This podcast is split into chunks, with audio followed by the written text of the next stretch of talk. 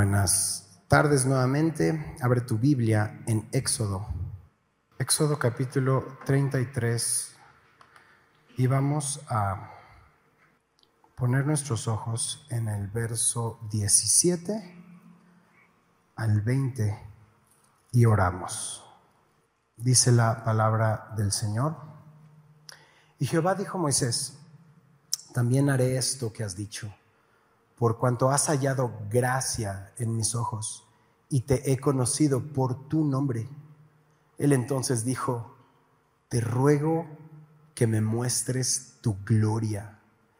Y le respondió, yo haré pasar todo mi bien delante de tu rostro y proclamaré el nombre de Jehová delante de ti y tendré misericordia del que tendré misericordia y seré clemente para con el que seré clemente Dijo más, no podrás ver mi rostro porque no me verá hombre y vivirá. Vamos a orar. Padre, te damos la honra, la gloria, porque solo tú la mereces. Te acuerdas que somos polvo, Señor, y aún así decides visitarnos y amarnos y hablarnos y transformarnos una y otra vez. Podemos acercarnos delante de ti y ver tu gloria en la faz de Jesucristo. Gracias te damos por esta hermosa oportunidad, ver a tu iglesia reunirse en tu nombre.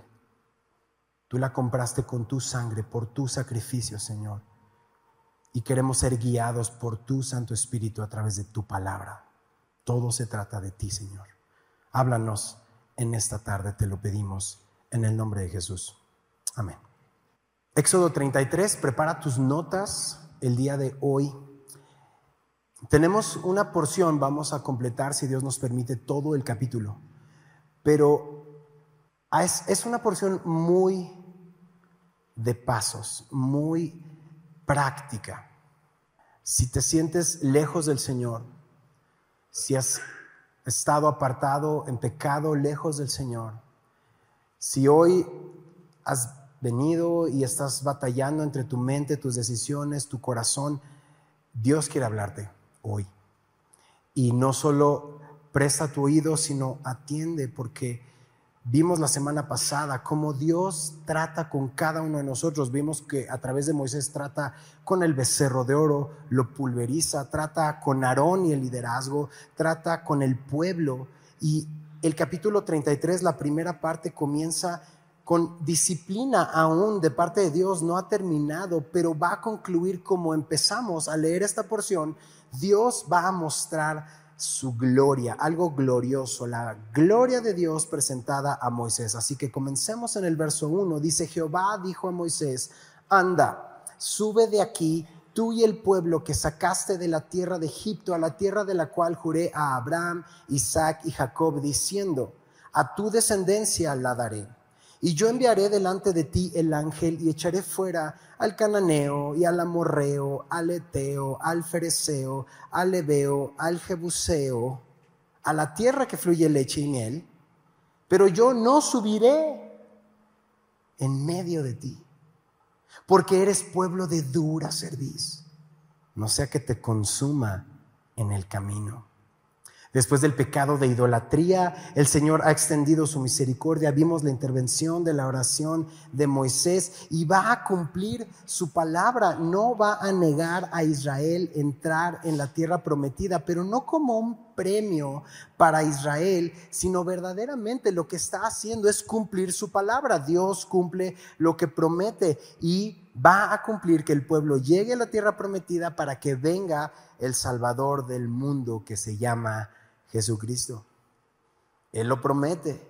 430 años atrás había venido esta promesa a Abraham y le dijo que haría de Abraham una nación fuerte de la cual vendría el Salvador.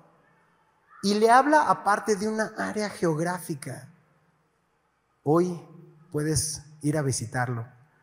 Nuestra Biblia es tan real, está en las noticias, hay conflicto ahí sigue Dios tratando con el mundo y un día, muy pronto, va a tratar con el pueblo de Israel una vez más.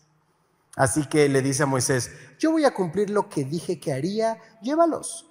Les voy a dar esa tierra. Es, es más, voy a enviar mi ángel para que eche delante de ti a todos esos feos enemigos. ¿Viste? Todo terminaba con jebuseos, eh, este, hebeos, feos, fereceos, amorreos. Vamos a hablar de ellos en su momento cuando lleguemos. Y aún así, dice al final, pero, ¿tienes tu texto? Yo no subiré en medio de ti porque eres un pueblo terco, no sea que te consuma en el camino. Te voy a dar la tierra, pero no voy a ir contigo. Y vemos aquí esa parte de, la disciplina del Señor, porque te está diciendo, sí te voy a dar esa promesa, te voy a dar esa tierra, pero mi presencia no va a ir contigo. Pregunta familia, ¿qué sentirías? Un hueco en el estómago. Mi presencia no va a ir entre entre nosotros. Las consecuencias de su pecado levantaron el becerro de oro, se postraron ante él, las están viviendo. ¿Te acuerdas la semana pasada leímos cuántos murieron?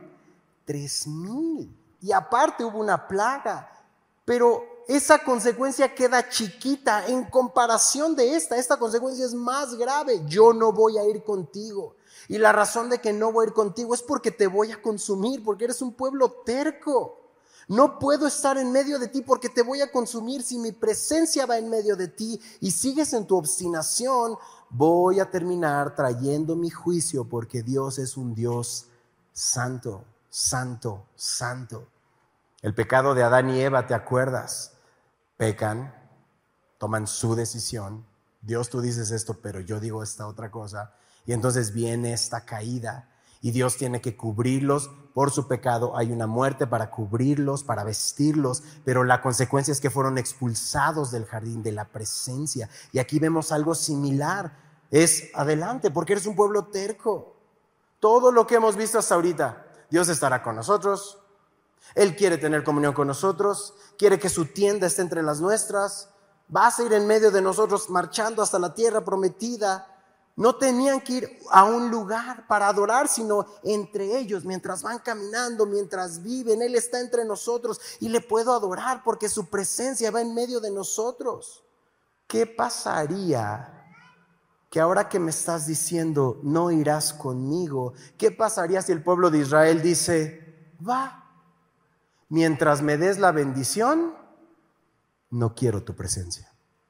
Saben, esa oración o esa frase pudiera ser un verso en nuestra vida, porque cuántas veces queremos la bendición de Dios, pero no al Dios de las bendiciones. A mí dame, ¿cómo te dicen cuando estornudas? Salud, este, amor, dinero, este, ya sabes. Dame todo eso, pero no, no, no te quiero a ti el que me vas a dar todo eso. Pareciera que por algún momento queremos la bendición de Dios, buscamos recibir la bendición de Dios, pero no tenemos interés alguno en la presencia de Dios en nuestra vida.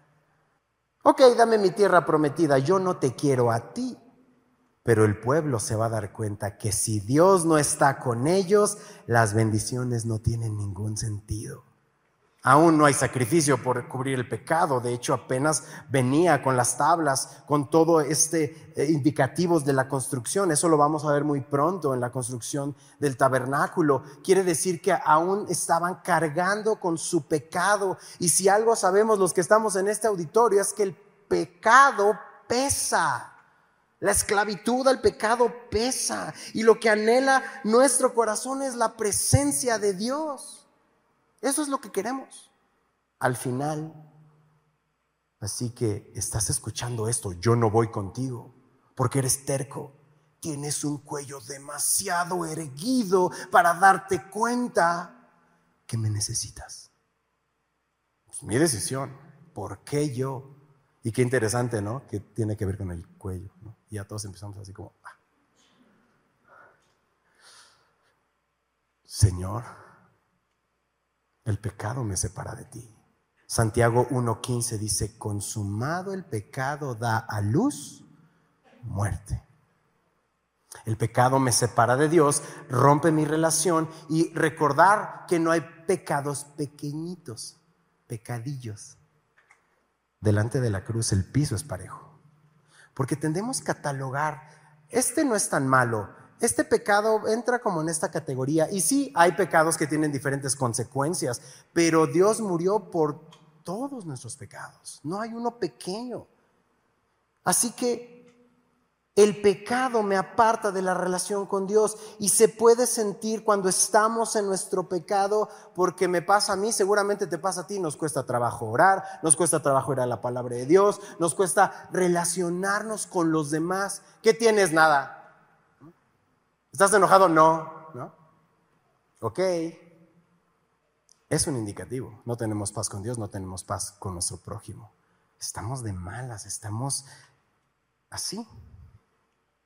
Parece que Dios no está ahí, parece que Dios no me habla. Bueno, ¿cómo responde el pueblo? ¿Cómo respondemos a Dios? Por eso te dije al inicio, prepara tus notas, porque cuando sabemos que hemos pecado y somos tercos, bueno, los siguientes versos vamos a tener cinco pasos, si lo podemos llamar así, o cinco eventos que tienen que suceder en nuestra vida para regresar a la restauración de nuestra relación con Dios. Verso 4, regresa a Éxodo 33.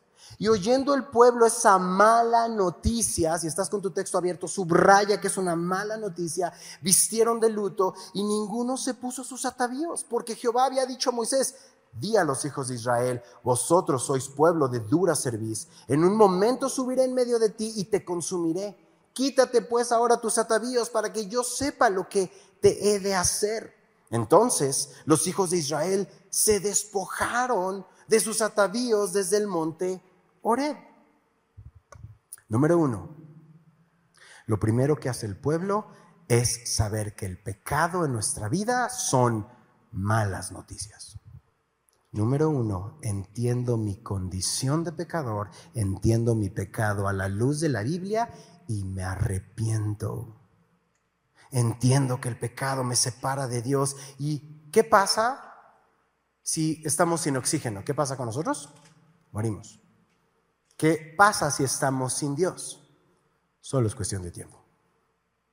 Por eso morimos. La paga del pecado es muerte, mas la dádiva de Dios es vida eterna en Cristo Jesús. Entonces ellos escuchan no voy con ustedes. Y eso es una pésima noticia. Visten de luto, ninguno se pone sus atavíos. ¿Qué significa estos lujos que se ponían para adorar a otros dioses? Y el pueblo está en un arrepentimiento, se viste de luto. Entonces el primer paso para restaurar mis relaciones, Él la restaura, pero necesito yo arrepentirme. Cuando estoy en pecado, el primer paso es arrepentimiento. ¿Qué significa arrepentimiento? Arrepentimiento es un cambio de mente un cambio en mi caminar, en mi comportamiento. Son cosas que se ven, no nada más es algo que siento, sino verdaderamente tomo una decisión. El mejor ejemplo es voltear. Imaginen que yo voy de este lado en mi pecado, en mi obstinación. El mejor ejemplo es hacer qué? Esto. Ahora voy en dirección a Dios reconozco que mi pecado, mi relación, mi acción que iba en contra de lo que Dios decía es pecado y entonces me arrepiento. Joel capítulo 2 en el verso 12. Toma nota o puedes leerlo en pantalla. El profeta Joel habla de parte de Dios diciendo, por esto pues ahora dice Jehová. Lee conmigo familia, convertíos a mí con todo vuestro corazón con ayuno y lloro y lamento. ¿Qué dice el siguiente verso? Rasgad vuestro corazón y no vuestros vestidos, y convertíos a Jehová vuestro Dios, porque misericordioso es y clemente, tardo para la ira y grande misericordia, y que se duele del castigo. Joel lo que nos está recordando es, hey, no te rasgues lo de afuera, porque lo primero que tendemos o tenemos eh, usualmente frente a nosotros es remordimiento. Me siento mal, ya me cacharon. Pues tengo que hacer algo. Eso no es arrepentimiento. No te rasgues el vestido, rásgate el corazón. ¿Qué significa rasgarte el corazón? Llora, ayuna, lamenta. Eso es arrepentimiento. Y el Nuevo Testamento, Santiago 4:9 dice: Afligíos y lamentad y llorad. Vuestra risa se convierte en lloro, vuestro gozo en tristeza. Y este hermoso verso 10, humillaos delante del Señor, ¿qué dice? Y Él los exaltará. Llora, lamenta, aflígete. Es un tiempo de lamento, de arrepentimiento. Se ha roto más que un mandamiento, aunque se ha roto el mandamiento, se rompe una relación. Y hemos estado hablando mucho acerca de esto y tal vez ya lo reconoces. Es más, hasta ya lo confesaste, pero probablemente no te has arrepentido. Es decir, ya lo viste, ya llegó la luz, ya se reflejó, ya está en tu vida, pero no has dado la media vuelta. Pidámosle a Dios que traiga tristeza a nuestro corazón a causa de nuestro pecado, pero la tristeza que Él produce, dice 2 Corintios, eh, Corintios 7, 10, que la tristeza que según Dios produce arrepentimiento. ¿Cómo? Si todo la vida me han dicho, no te arrepientas de lo que has hecho. Nunca, ya lo hiciste. Primera de Humanismo 666. La tristeza de Dios produce arrepentimiento. La tristeza del mundo produce muerte. Es un buen momento familia para decirle, Señor, muéstrame lo que he hecho a la luz de tu palabra y muéstrame lo que tú has hecho a la luz de tu palabra. Y si Dios te concede el llorar tu pecado, ahí en tu lloro, en tu lamento, el Salmo 51, 17 dice, al corazón contrito y humillado, no desprecias tú, oh Dios. Dios es misericordioso, se duele del castigo. Si tú vienes en arrepentimiento, estás dando pasos al lugar correcto, te estás yendo en dirección contraria. Y entonces, ¿qué es lo que sucede? Número uno, arrepentirme. Me doy la vuelta. que sigue? Verso 7. Regresa a Éxodo 33. Y Moisés tomó el tabernáculo y lo levantó lejos fuera del campamento y lo llamó el tabernáculo de reunión. Y cualquiera que buscaba a Jehová salía al tabernáculo de reunión que estaba fuera del campamento y sucedía que cuando salía Moisés al tabernáculo, todo el pueblo que hacía se levantaba y cada cual estaba en pie a la puerta de su tienda y miraban en pos de Moisés hasta que él entraba en el tabernáculo. Cuando Moisés entraba en el tabernáculo, la columna de fuego de nube descendía y se ponía a la puerta del tabernáculo y Jehová, ¿qué hace? Hablaba con Moisés y viendo todo el pueblo la columna de nube que estaba a la puerta del tabernáculo, se levantaba cada uno a la puerta de su tienda y lee conmigo y adoraba. Y hablaba Jehová a Moisés cara a cara, como habla cualquiera a su compañero. Y él volvía al campamento, nota, pero el joven Josué, hijo de Nun, su servidor, nunca se apartaba del medio del tabernáculo. Número dos, la iniciativa que toma Moisés es la siguiente. Este tabernáculo, paréntesis, no es el tabernáculo que aún han de construir. Todo lo que estuvimos viendo en los videos aún ha de construirse. No, este tabernáculo es una tienda que Moisés va a levantar para ir a Dios. Le va a llamar tabernáculo de reunión. Yo me quiero reunir contigo, Señor. Y Moisés va a poner el ejemplo. A ver, ¿qué dijo Dios? Voy a cumplir mi promesa, pero yo no voy en medio de ustedes. Eso es lo que empezamos a ver. Pero si Dios está dispuesto a hablar con Moisés y Dios le dice a Moisés, tu pueblo es terco, pero yo soy misericordioso y soy lento para la ira. ¿Saben qué sucede? Voy a hablar de mi corazón, voy a hablar de mí.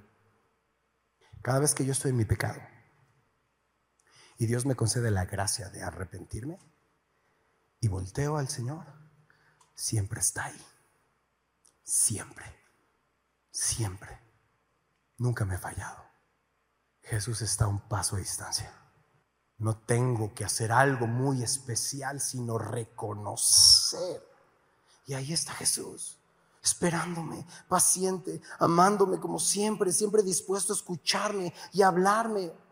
Y Moisés parece que dice, entonces si no vienes con nosotros, yo voy a sacar mi tienda y me voy a encontrar contigo donde tú estás. Moisés pone el ejemplo. Entonces, dice que todo el pueblo, y te pedí que leyeras conmigo, adoraba. Número uno, ¿qué dicen tus notas? quiero regresar al Señor, ¿qué hago primero? Me arrepiento. Segunda opción, cuando me he arrepentido y me encuentro con Dios, número dos, ¿qué es? Adoración. Porque no sucede que no, no soy digno de levantar mis manos, de aplaudir, de cantar, es que yo estoy... Es donde más necesitas adorar. Porque estás volteando al Señor y Él te recibe, adora a Dios, adórale, te acercas a Él, no en tus términos, sino en sus términos, en su palabra. Y Moisés se está reuniendo con Dios y pone el tabernáculo y lo busca y Dios desciende y pone el ejemplo y todos ven que Moisés se encuentra con Dios y el pueblo adora. Número uno, arrepiéntete. Número dos, humíllate, adórale. Sorprendido, porque eso es lo que me pasa una y otra vez, todos los días, que quiera seguir hablando conmigo porque lo que yo me esperaría es que me volteo y morir, que es lo que merezco. Y me sorprendo que Dios quiera hablar conmigo. Y se ve en Jeremías 29, 13 una promesa porque vimos en Joel que es de todo tu corazón y entonces Jeremías 29, 13 dice, me buscarás y me hallarás porque me buscarás de todo tu corazón. Dios quiere todo tu corazón, no nada más la parte proporcional de domingo o miércoles. Todo tu corazón. Cuando estoy en pecado, mi primer paso es arrepentirme, mi segundo paso es venir y postrarme ante Él y adorarle.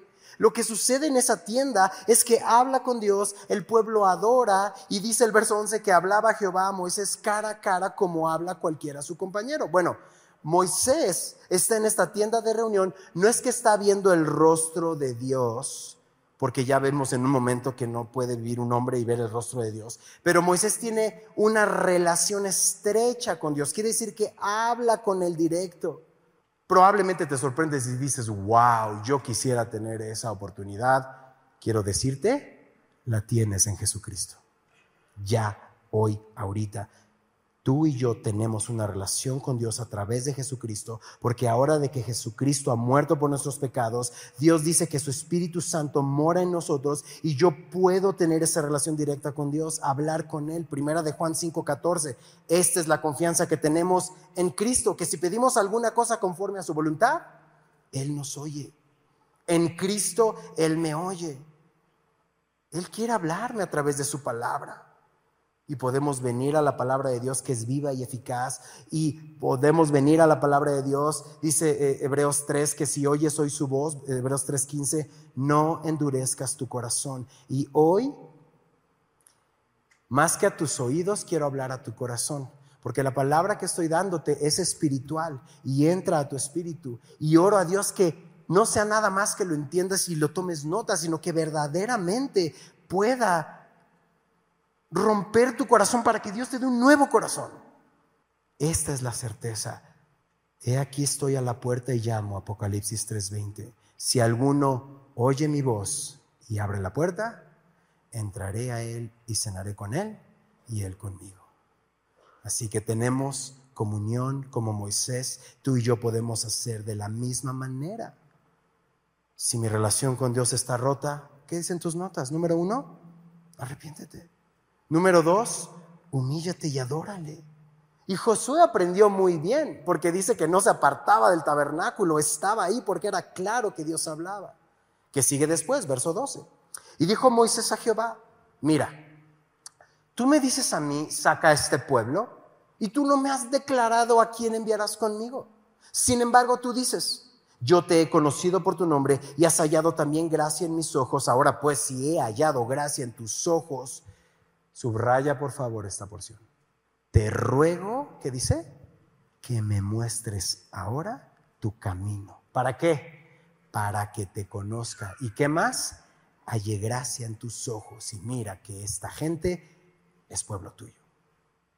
En primer lugar, reconozco mi pecado, las malas noticias de mi separación con Dios, me arrepiento, tomo la decisión de darle la espalda al pecado y me encuentro con Dios y la reacción natural de alguien que viene al Dios verdadero es adorarle. Y entonces cuando te volteas del pecado a su luz admirable, la pregunta es, Señor, ¿y luego qué, quién, cuándo, cómo, dónde?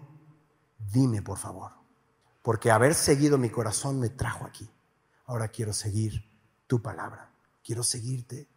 Muéstrame tu camino para que te conozca. Y Moisés le pide dirección a Dios. Ven humillado a Dios, adórale. Dios promete que si le buscas lo vas a encontrar porque le buscas de todo tu corazón. ¿Y qué está pidiendo Moisés? Dirección. Ahí te va. Es que no escucho a Dios. Le he hablado un montón de veces y no me responde. No levantes tu mano, por favor. Yo sería el primero. ¿Será que queremos que nos hable y todavía tenemos nuestro becerrito de oro abrazado? Háblame, Señor. ¿Por qué no me habla, Señor? Da dos pasos para atrás primero y pulveriza ese ídolo y quebrántate y arrepiéntete y voltea a su gracia y a su gloria. Y entonces cuando veas que es digno de tu adoración y digno de toda tu vida, entonces le preguntas, enséñame, Señor pero con un becerro de oro en la mano, a ver qué te habla el becerro de oro. Reconocemos el pecado, nos arrepentimos, caminamos en dirección contraria a la que Dios dice, le adoramos y con la vista puesta en Dios, Él quiere hablarnos. Clama a mí y yo te responderé. ¿Y saben algo? Si tú estás aquí esta tarde y te identificas junto conmigo de regresar a Dios, de regresar a su palabra, quiero decirte esto. Salmo 103, 13 es para ti. Como el Padre se compadece de los hijos, se compadece Jehová de los que le temen, porque Él conoce nuestra condición, se acuerda de que somos polvo sabe mi condición, se compadece de mí y entonces puedo pedir al Señor y el Señor me visita y me dice, ven a mí como un papá con su pequeño cuando viene a Él y venimos con un temor limpio, un temor reverente. Y Moisés le empieza a recordar sus palabras otra vez. Tú has dicho que me conoces por nombre y, que hallé yo gracia en tus ojos. Tú me dices que me amas, Señor. Tú me dices que me perdonas. Tú dices que tienes mi vida en tus manos. Tú me conoces por completo. Y aún conociéndome cómo soy y mis pensamientos, que yo pueda hallar gracia en tus ojos es inexplicable. ¿Cómo es posible que sabes exactamente lo que estoy pensando en este momento y no te vas? Y me amas y me restauras. ¿Saben algo? Si verdaderamente buscamos a Dios de todo nuestro corazón y ponemos la realidad de nuestro pecado frente a nosotros y la realidad de su gracia frente a nosotros, no puede ser el mismo. No podemos ser los mismos. No podemos ver a Dios igual. Y lo único que podemos decir es, he recibido tu perdón, has sido misericordioso conmigo, he recibido tu gracia, la que me tiene hoy aquí fue tu mano, fue tu amor, fue tu sacrificio. Tú fuiste el que me trajiste al arrepentimiento, tú me dejaste humillarme delante de ti. No puedo ni quiero pedirte nada si no es en tu gracia. Hasta ahora nada has pedido en mi nombre. ¿Qué dice el texto? Pedid y se les dará para que su gozo sea cumplido. Pedid y recibiréis, dijo Jesús. Y entonces pedimos en su nombre, pedimos lo que Él pediría, conocemos su voluntad. Muéstrame tu camino. Es más, hasta lo cantamos en el Salmo 25, verso 4. Hasta te lo sabes, hasta cantas ese salmo. Muéstrame, oh Jehová, tus caminos. Enséñame tus sendas. Encamíname en tu verdad y enséñame porque tú eres el Dios de mi salvación. En ti he esperado todo el día. Qué manera tan clara que Dios nos está mostrando de regresar a Él. Pues claro, prende la luz de nuestra vida y se ve todos los muebles donde nos tropezábamos, ¿no? Vemos toda la realidad y el desorden y decimos, Dios, muéstrame, dame inteligencia espiritual, sabiduría espiritual. Y mira la respuesta, regresa al verso 14, ahí en Éxodo 33. Gloriosa respuesta. Ya vamos de bajadita. Dijo, mi presencia irá contigo. ¿Y qué dice? Te daré descanso. Descansa que mi presencia está contigo. El Señor es tan bueno que nos da mucho más abundantemente de lo que pedimos o pensamos y nos responde de maneras majestuosas. Su paz, tendrás entonces su paz y su descanso que tanto has buscado. Otra vez, no, no pido manos levantadas, solamente quiero que recuerdes cuántas cosas hemos puesto delante y nos hemos enfocado en ellas cualquier cosa, relación, persona, lo que sea. Y hemos puesto nuestra esperanza y lo único que obtuvimos fue nada, eso. ¿Qué pasa cuando te dieron lo que tanto querías? ¿Qué pasa en el segundo dos cuando recibiste lo que querías? ¿Ya quieres qué? Otra cosa. ¿Te llenó? Un segundo. Y ya quieres otra cosa. Pero una de las marcas de su presencia es su paz. Y en su paz tienes descanso verdadero. Porque mira el siguiente verso, verso 15. Y Moisés respondió, si tu presencia no ha de ir conmigo, no nos saques de aquí. ¿Y en qué se conocerá aquí que he hallado gracia en tus ojos, yo y tu pueblo, sino que tú andes con nosotros y que yo y tu pueblo seamos apartados de todos los pueblos que están sobre la faz de la tierra?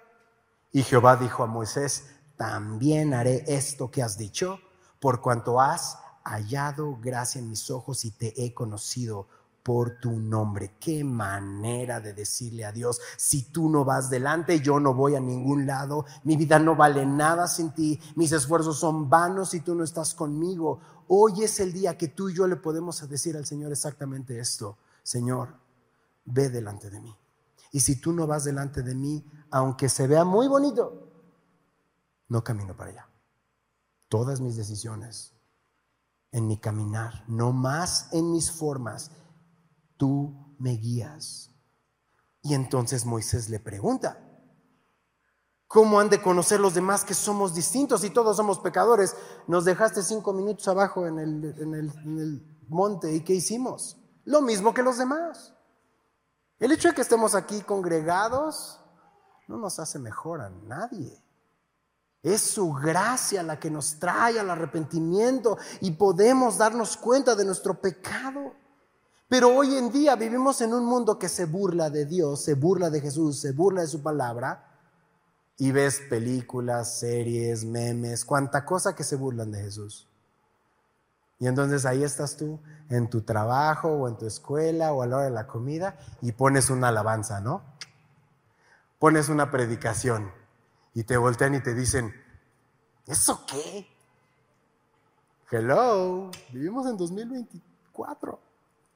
¿Sigues creyendo en eso? Hay una marca que el mundo ha hecho muy clara. Toleran a todo y a todos menos a Cristo. ¿Qué te hace diferente de todos los demás? Su presencia en ti. Es lo que dice aquí. ¿En qué soy diferente si es que tu presencia no va conmigo? Entonces, si me estás diciendo que no vienes conmigo, igual me quedo aquí en el desierto a morir.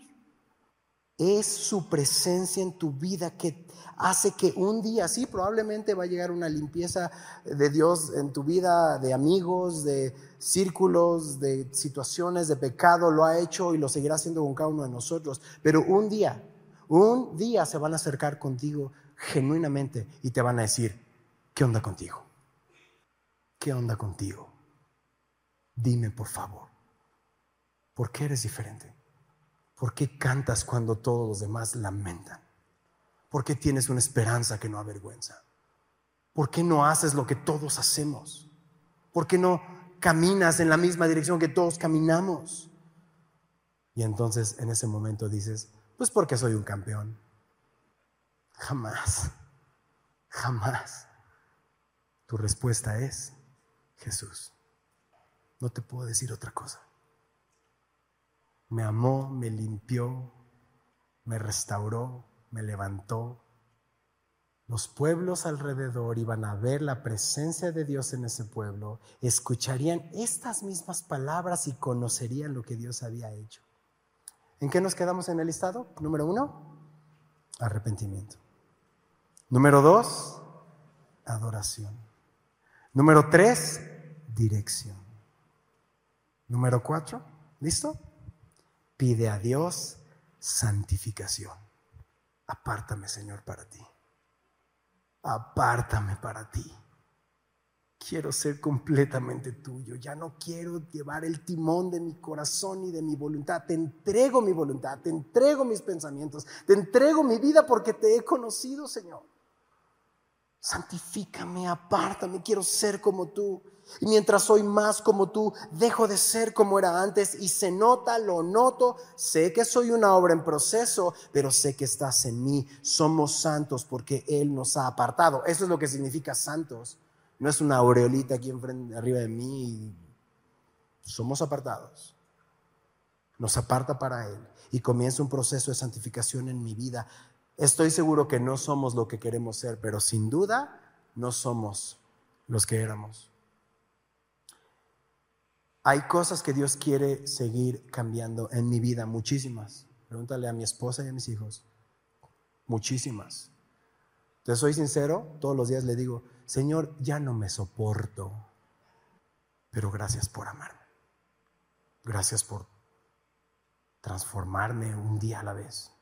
Y seguimos creciendo juntos y caminamos juntos y seguimos adelante. El proceso de todo creyente es así. Creemos en Dios, nos reunimos, adoramos en congregación, pero necesitamos seguir creciendo en la fe juntos. Esta invitación al discipulado, ven, disipúlate, conéctate.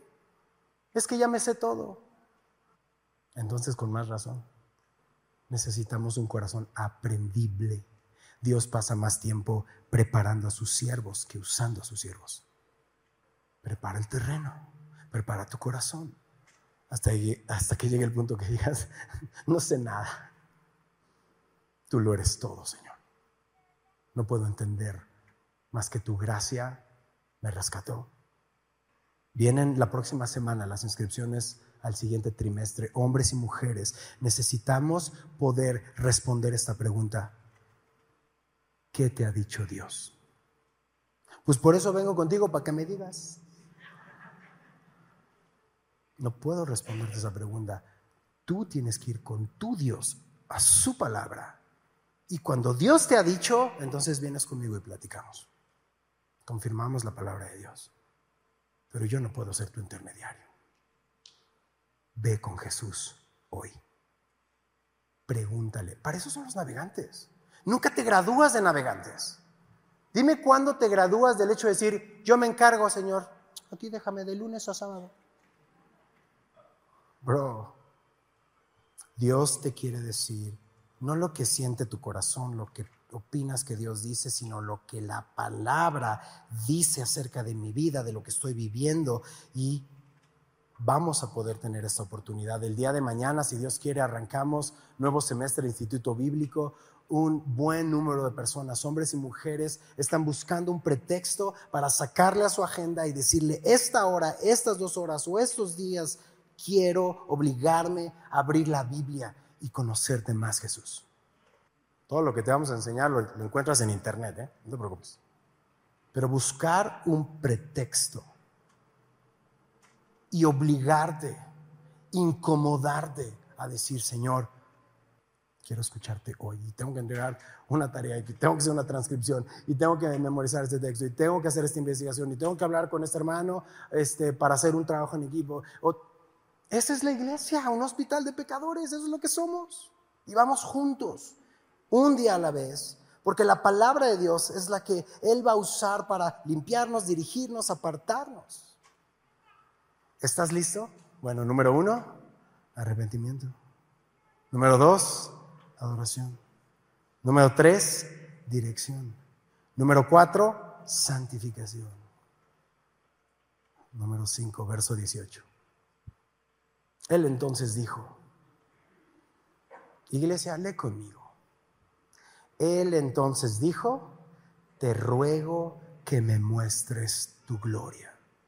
Y le respondió, yo haré pasar todo mi bien delante de tu rostro y proclamaré el nombre de Jehová delante de ti y tendré misericordia del que tendré misericordia y seré clemente para con el que seré clemente. Dijo más, no podrás ver mi rostro porque no me verá hombre y vivirá. Y dijo aún Jehová, nota esto, he aquí un lugar junto a mí. Lo leemos otra vez, he aquí un lugar junto a mí y tú estarás sobre la peña. Y cuando pase mi gloria, yo te pondré en una hendidura, en un huequito, en esa peña. Y te cubriré con mi mano hasta que haya pasado mi justicia. No puedo con estos versos. Después apartaré mi mano y verás mis espaldas mas no se verá mi rostro. Ahora sí, agárrate, porque cuando la luz te alumbró en tu vida, cuando viste tu pecado que llevó a tu Salvador a la cruz y se te concedió llorarlo y arrepentirte, y volteaste y lo adoraste, porque te amó primero y le dijiste, Señor, enséñame tus caminos. Y caminaste. Y mientras caminaste, le dijiste, no quiero ser como el mundo. Límpiame, restaurame. Odio lo que tú odias, Señor. Amo lo que tú amas. Santifícame. ¿Qué le pides sino ver su gloria? Ya estás ahí. Ya estás ahí. Dime si vas a ser el mismo otra vez. Dime si te va a llamar la atención el pecado como te llamaba antes.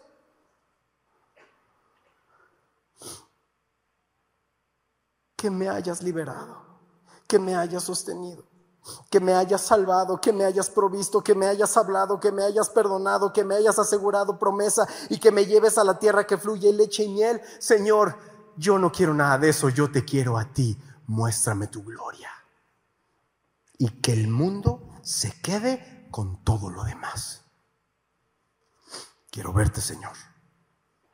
Gloria es lo más sublime, el peso, el honor de una persona. Y Moisés le está pidiendo, quiero verte como eres. Ya he visto lo glorioso de tus obras, vi cómo destruiste un ejército.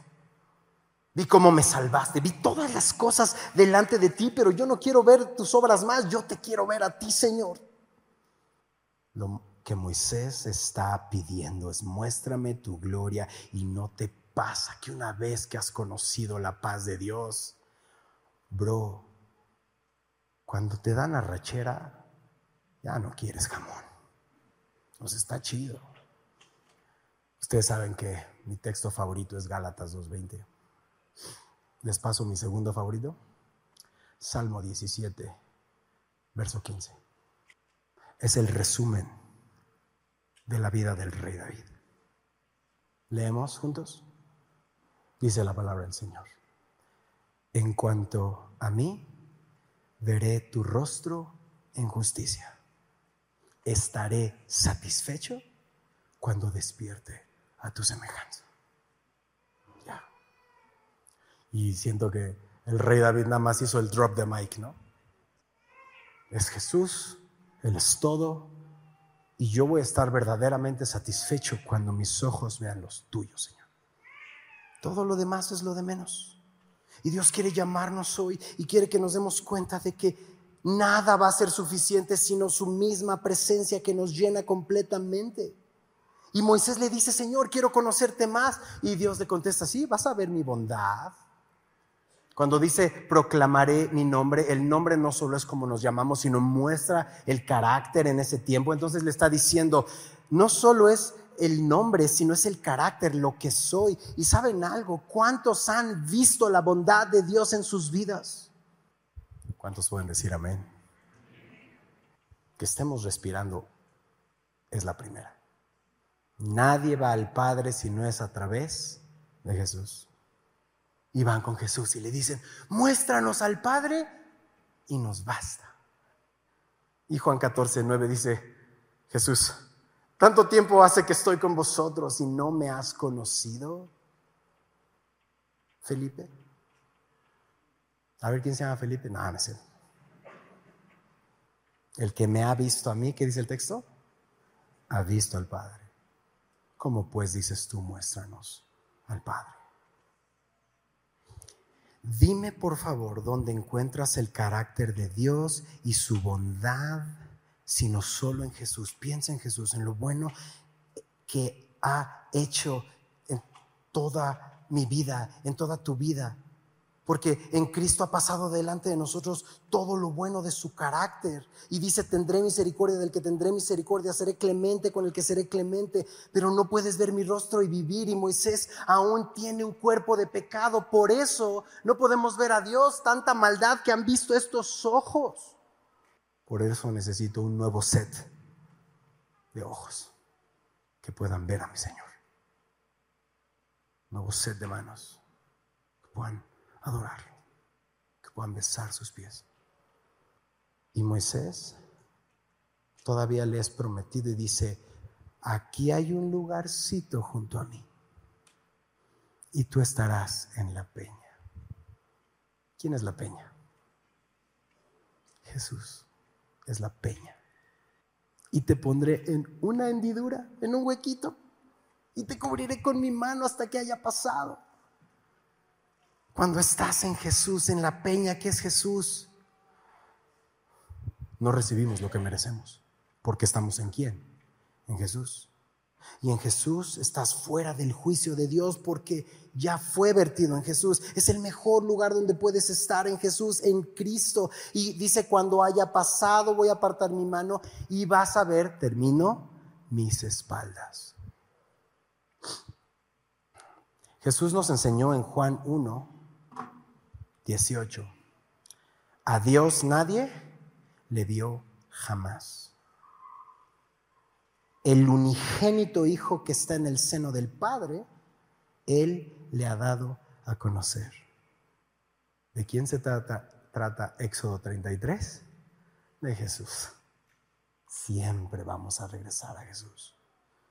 Jesús nos puede mostrar a Dios. Él es Dios. La manera que podemos conocer a Dios es a través de Jesús. Dice Juan 1.14 que vimos su gloria como la del unigénito del Padre. El verbo fue hecho carne, lleno de gracia y de verdad.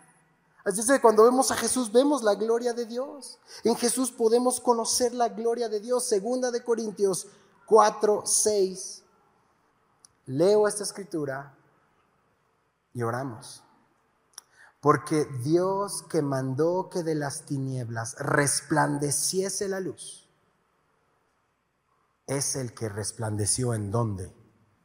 En nuestros corazones. ¿Para qué?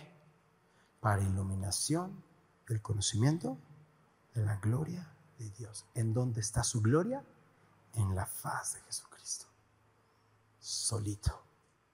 Nos llevó la palabra de la mano a entender que en Jesús podemos conocer la gloria de Dios, porque Jesús es la revelación de la gloria de Dios y lo que termina es que Moisés ve que sus espaldas. Qué interesante. La última palabra y todavía nos deja así, wow. ¿Qué es lo que sucede? Cuando alguien pasa y hace lo que tenía que hacer, ¿qué es lo único que ves? Sus espaldas sus obras ya pasaron. ¿Y cuál es la obra que dejó Jesús? Su sacrificio en la cruz, pagado por completo. Y cuando ves las espaldas de Jesús, ¿qué vas a hacer? ¿Te vas a quedar ahí parado o le vas a seguir? Inclina tu rostro, vamos a orar. Padre, estamos aquí agradecidos por la riqueza de tu palabra, Señor por tu gracia sublime. Qué manera más sublime, Señor, que hoy que nos acercamos a un capítulo como estos, nos invitas a arrepentirnos, a adorarte, a buscarte de todo nuestro corazón, a buscar tu dirección y no la del hombre, a pedirte santificación y queremos estar contigo para siempre. Queremos estar en tu presencia, Señor, para siempre. Queremos ver tu gloria. Moisés les preguntó al pueblo, ¿quién está por Jehová? Júntese conmigo. Hoy tú nos haces esa misma invitación a esta iglesia. Pero esa pregunta, Señor, yo la hago con fe en lo que quieres hacer en el corazón de cada uno de mis hermanos y mis hermanas, en mi corazón. Préndenos la luz, Señor.